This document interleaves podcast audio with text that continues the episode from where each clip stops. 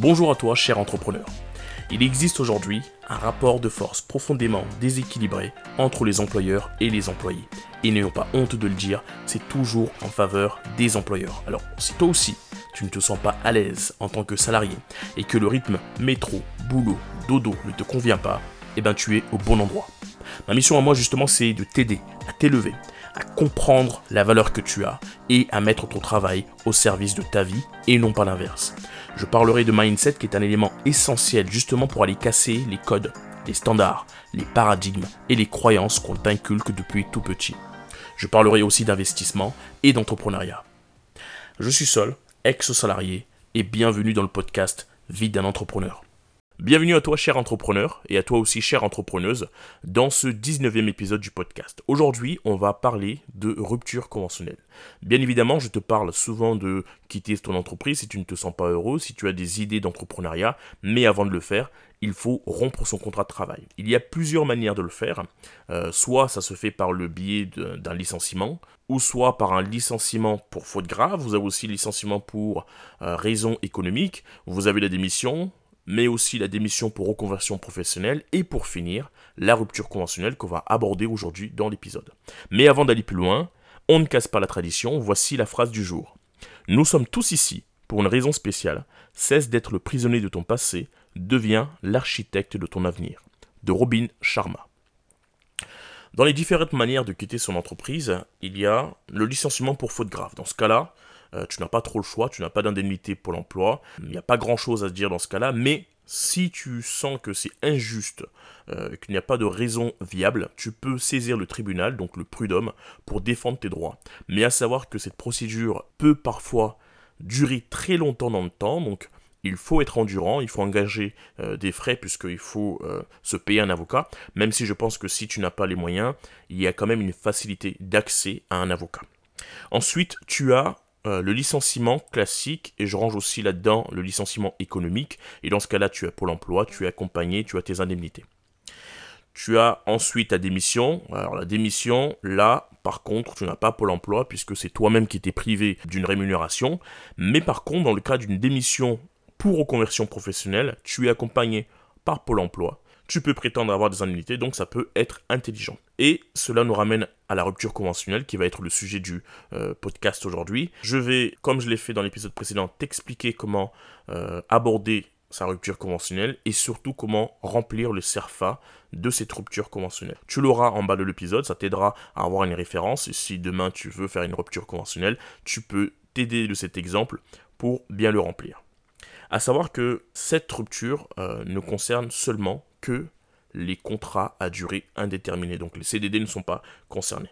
Mais bien avant, bien avant de parler de rupture conventionnelle, il faut se préparer. Parce qu'il faut le savoir qu'en France, la rupture conventionnelle n'est pas forcément acceptée par l'employeur. Donc il faut savoir bien l'aborder avec lui. Euh, si l'entreprise est bienveillante, eh bien, elle va facilement accepter de faire une rupture conventionnelle, mais si elle n'est pas bienveillante, eh bien du coup là, ça va être très très dur et il va falloir être malin pour aborder ce, type de sujet. Ça, c'est une première chose. Ensuite, il faut que tu fasses une simulation sur Pôle emploi. Tu tapes simulation Pôle emploi sur ta barre de recherche et tu fais la simulation. On va te demander un certain nombre d'informations et en fait, avec ces informations-là, on va être capable de calculer tes indemnités. Le plus important, ce sont euh, les revenus que tu as perçus sur les euh, deux dernières années donc hyper important à faire. Je te mettrai le lien en dessous et tu sauras donc directement si tu es éligible, quel est le montant que tu peux euh, prétendre. Et je te conseille aussi de faire une simulation pour savoir ce que tu euh, donneras aux impôts, donc tes indemnités seront peut-être imposables, et ce que tu vas donner pour les cotisations sociales. Donc ça c'est important, ça te donne en tout cas euh, une idée de ce que réellement tu vas avoir dans ta poche en net. Je te conseille aussi de passer un coup de fil à Pôle Emploi pour confirmer toute ta procédure et voir s'il n'y a pas quelque chose que tu as oublié. C'est hyper important parce qu'une fois que tu as entamé les démarches d'une rupture conventionnelle et que c'est accepté par ton employeur, c'est ce que je te souhaite, il n'y a pas de machine arrière. Tu ne peux pas forcément revenir en arrière. Quoique, on verra qu'il y a quand même euh, une période de, de rétractation, mais passé ce délai-là, c'est très difficile de revenir en arrière. Une fois que tu as validé toutes ces étapes, une fois que tu as suivi tous mes conseils, tu peux penser à remplir le CERFA de la rupture conventionnelle. Alors ce CERFA, c'est le numéro 145 98 Astérix 01, qui s'appelle aussi euh, rupture conventionnelle d'un contrat de travail à durée indéterminée et formulaire de demande d'homologation. Un autre conseil, tu verras qu'aujourd'hui je vais donner beaucoup de conseils, remplis ce CERFA en avance de ton côté. Tu verras que il faudra un moment calculer tes indemnités et pour calculer tes indemnités, comme j'ai déjà dit, il faut se baser sur tes revenus sur les deux dernières années. Mais dans le cas euh, du CERFA, on va surtout te demander tes revenus dans l'année. Et il faut être hyper rigoureux dans cette étape parce que c'est ce qui va en fait déterminer l'indemnité légale que tu vas avoir, donc le minimum légal. Donc il faut faire attention à bien le remplir au départ et les autres informations qu'on va voir ensemble. Et comme ça, en fait, tu abordes l'entretien euh, de façon euh, très très très serein et tu es sûr de toi parce que tu sais de quoi tu parles. Et s'il y a quelque chose qui ne va pas, tu sais lever la main parce que tu, connais euh, le document que vous avez en face de vous et tu peux euh, poser les bonnes questions. Si ton employeur l'accepte, tu vas voir que vous allez avoir euh, un entretien dans lequel vous allez remplir ce CERFA.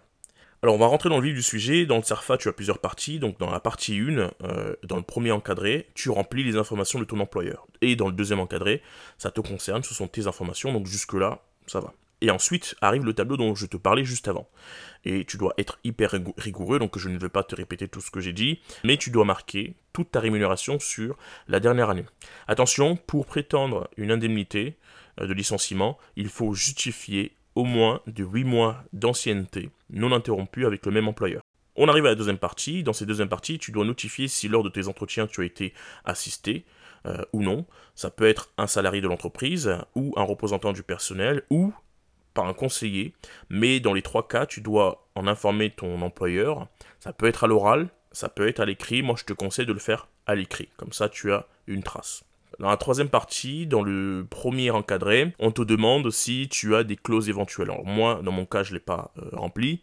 Euh, mais dans le deuxième encadré, c'est la partie la plus importante puisque tu dois marquer le montant brut de l'indemnité spécifique de rupture conventionnelle. Et c'est là où c'est le plus important parce que c'est ça vraiment euh, qui va être versé. Alors on parle de brut et tu verras qu'il y a une partie imposable ou non et il y a une partie qui est quand même donnée pour les cotisations sociales. À savoir que dans certains cas, euh, quand tu fais euh, ce que je t'ai dit, donc quand tu fais la simulation, tu as une indemnité minimale. Et en fait, cette indemnité-là, parfois, dans certains cas, tu peux avoir beaucoup plus.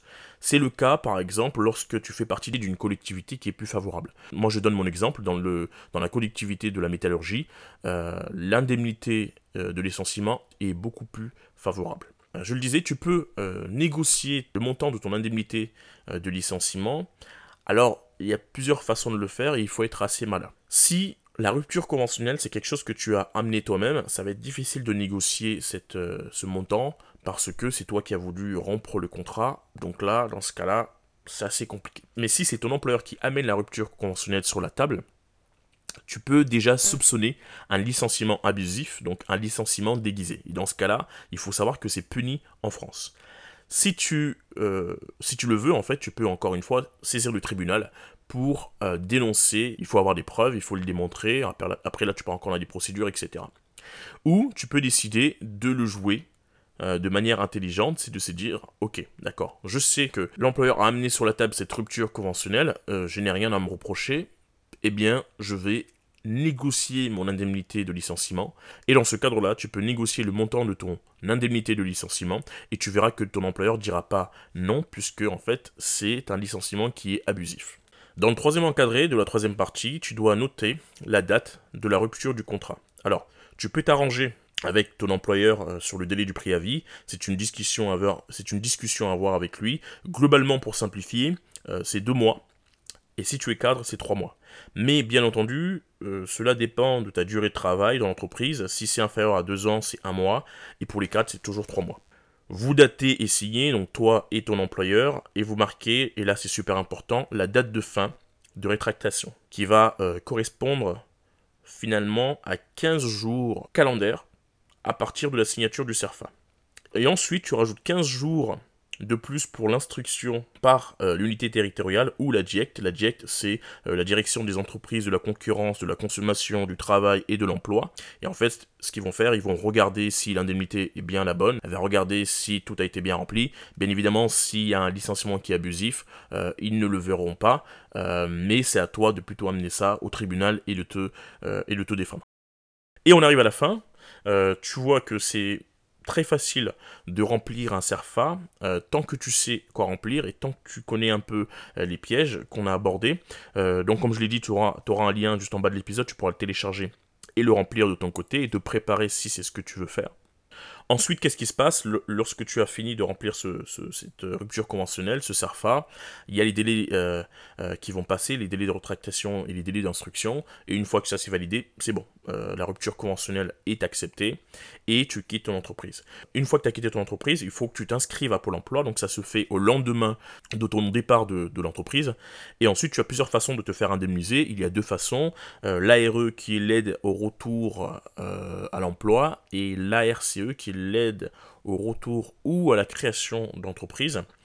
Euh, dans ces deux cas-là, tu n'as pas les mêmes indemnités, comme je l'ai dit. Donc l'ARE, tu as euh, des indemnités tous les mois, euh, qui sont étalées jusqu'à deux ans maximum. Et ça, ça dépend combien de temps tu as travaillé dans ton entreprise, etc. Donc ça fait partie de la première simulation dont je t'ai parlé. Et ensuite, tu as l'ARCE, et dans ce cadre-là, il te donne 45% de l'ARE. pour simplifier, tu as un montant total d'indemnité sur les deux ans, par exemple. Et dans le cadre de l'ARCE, ils vont te donner seulement 45% de ce, de ce montant total. Euh, mais ça te permet d'avoir un fonds rapide pour démarrer ton entreprise et dans le cas d'une reprise d'entreprise où tu as l'achat de l'entreprise, où tu dois euh, avoir des fonds pour démarrer, c'est hyper intéressant, mais c'est seulement 45%. Donc tu choisis entre les deux. C'est à toi de faire le bon choix. Moi, dans mon cas, j'ai choisi de partir sur l'ARE. Ça me permet d'avoir des indemnités euh, tous les mois pour payer mes frais à moi personnels et lorsque je ferai des bénéfices dans le cadre de mon entreprise, c'est l'argent que je vais mettre dans l'entreprise, que je vais investir dans l'entreprise pour faire grossir la trésorerie et dans deux ans, lorsque je n'aurai plus pour l'emploi, je pourrai plus facilement basculer et vivre de mon entreprise. On arrive à la fin de l'épisode, je te remercie de l'avoir écouté jusqu'au bout. N'hésite pas à le partager autour de toi à un maximum de personnes pour faire grossir la communauté. N'hésite pas non plus à me noter sur Apple Podcast et surtout à me faire un retour sur ce que tu penses de l'épisode.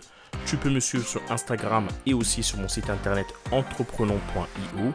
Et il me reste une chose à faire, c'est de te souhaiter une bonne journée ou une bonne soirée, tout dépend à quel moment tu écoutes l'épisode. Mais surtout, n'oublie pas une chose, la carrière c'est bien, mais vivre c'est mieux. Allez, à très vite.